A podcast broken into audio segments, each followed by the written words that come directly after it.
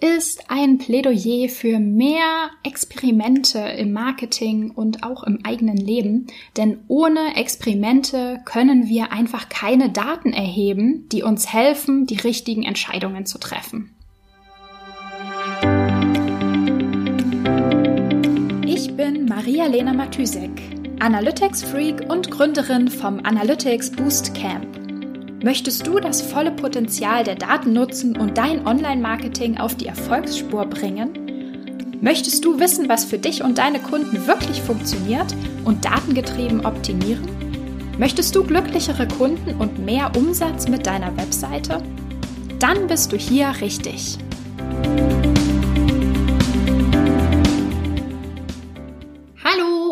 Herzlich willkommen zu einer neuen Podcast-Episode hier in der Analytics-Sprechstunde und an diesem wunderschönen Mittwoch mittags. Die Sonne scheint, es ist wirklich herrlich. Ich war gerade äh, kurz draußen. Mega schön. ähm, der Aufhänger für diese Podcast-Episode heute, ähm, ja, was sage ich Aufhänger?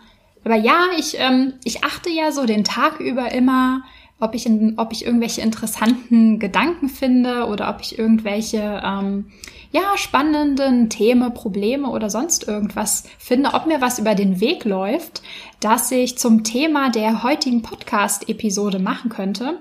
Und äh, heute war mein Aufhänger sozusagen, mh, dass ich ein Newsletter geschrieben habe, der morgen rausgeht äh, ja, wenn du, wenn du noch nicht auf meiner Newsletterliste bist, wenn du dich noch nicht zum Newsletter eingetragen hast, dann mach das doch gerne noch, dann bekommst du den auch. ähm, das Sign-up-Formular findest du auf meiner Webseite, also auf analyticsfreak.com, ganz unten im Footer.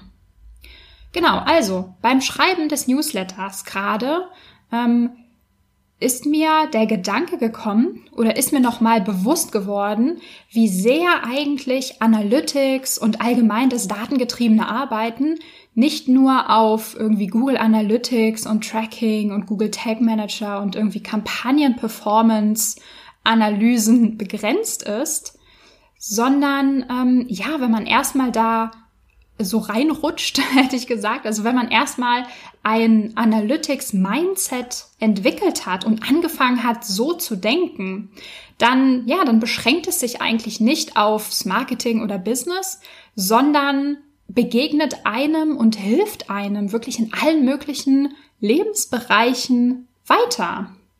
Warum ist das so?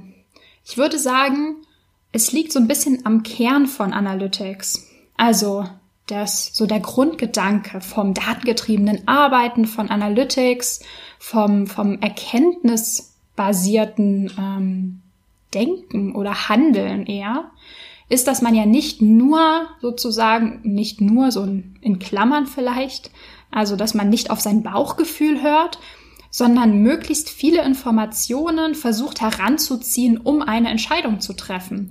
Und auch, dass man ganz explizit anfängt, Informationen zu sammeln, die für eine Entscheidung notwendig sind.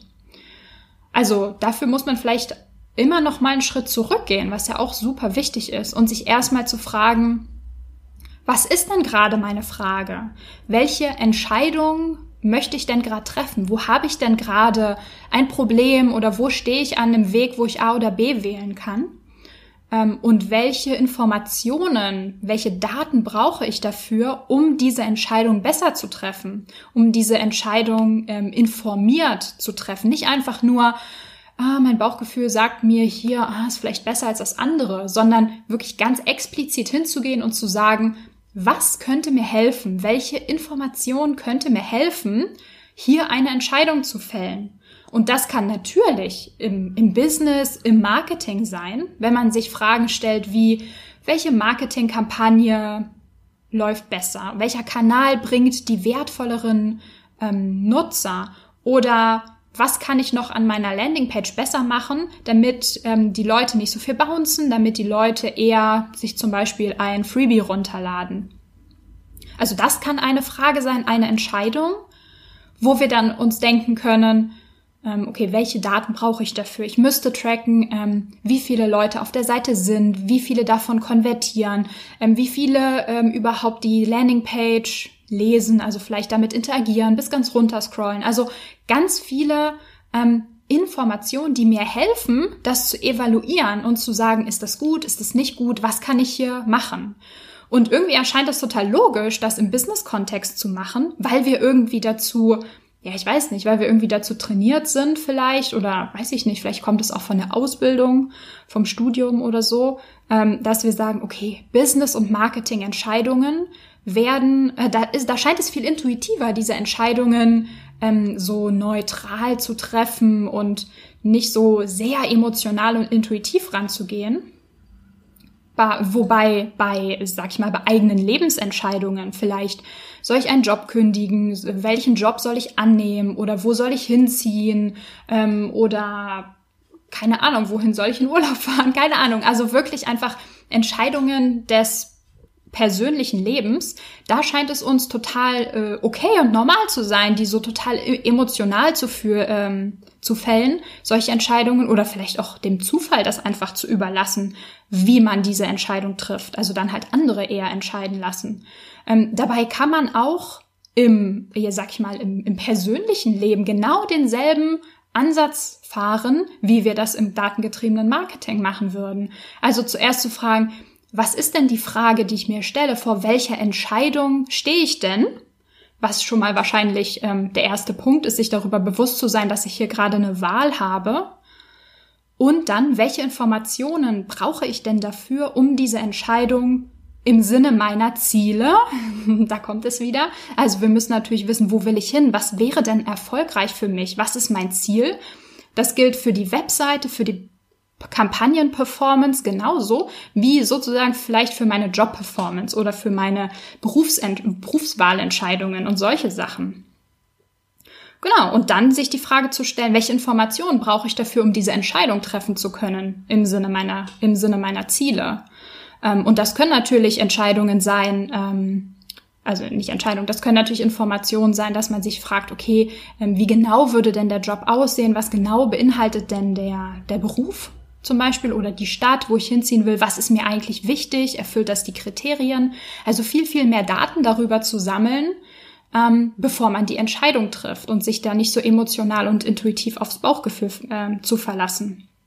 Und ich würde sagen, so ein zweiter Punkt oder so ein zweiter Aspekt ähm, vom datengetriebenen Arbeiten oder vom Analytics Mindset ist auf jeden Fall diesen Prozess zu verinnerlichen und dem, sag ich mal, dem Optimierungsprozess zu vertrauen.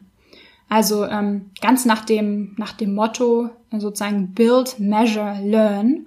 Also erstmal erstmal was zu machen, dann zu gucken, okay, was hat das für Ergebnisse gebracht? Die Ergebnisse zu messen, die Ergebnisse zu reflektieren und daraus zu lernen. Im Marketing genauso wie im persönlichen Leben und sich da vielleicht auch nicht immer selbst so fertig zu machen oder nicht, nicht immer so, ähm, ich sag mal so, nicht, nicht das immer auf sich beziehen, die Ergebnisse, die man erzielt. Also ich sehe häufiger Marketingmanager, gerade ähm, natürlich logischerweise gerade juniorige Marketingmanagerinnen, die dann sehr gestresst sind, irgendwie, ah, die neue Kampagne läuft nicht so gut, oh mein Gott, ich ähm, habe irgendwie eine falsche Entscheidung getroffen ähm, oder ich habe was falsch gemacht oder so. Das ist ja Quatsch. Also natürlich muss man aufs Budget achten und kann nicht äh, sozusagen wie irre Geld verpudern. Aber wir müssen erstmal Daten sammeln. Also wir müssen uns im, ähm, wir müssen uns sozusagen vor Augen führen, was ist unsere Frage, welche Entscheidung wollen wir treffen? Was soll die Kampagne erreichen? Und dann erstmal Daten sammeln. Wir müssen es tun, ja, wir müssen es ausprobieren, Daten sammeln über die Ergebnisse, die Ergebnisse reflektieren und dann die Entscheidung treffen, wie kann man iterieren, wie kann man das besser machen auf Basis der Daten. Und ähm, ja, häufig wissen wir es halt am Anfang einfach nicht. Man muss einfach immer erstmal anfangen, was tun, das messen und dann halt im Zweifelsfall ähm, iterieren. Das heißt, experimentieren, ähm, um Daten zu sammeln, um Erfahrungen sozusagen zu machen, um das jetzt äh, auf die die Real-Life, Real-Life Analytics Beispiel ähm, zurückzuführen, ist einfach mega wichtig. ja, das war's auch schon, was ich sagen wollte. ich wünsche dir noch einen wunderschönen Mittwoch. Es ist einfach Hammerwetter draußen, also zumindest hier bei mir in Berlin.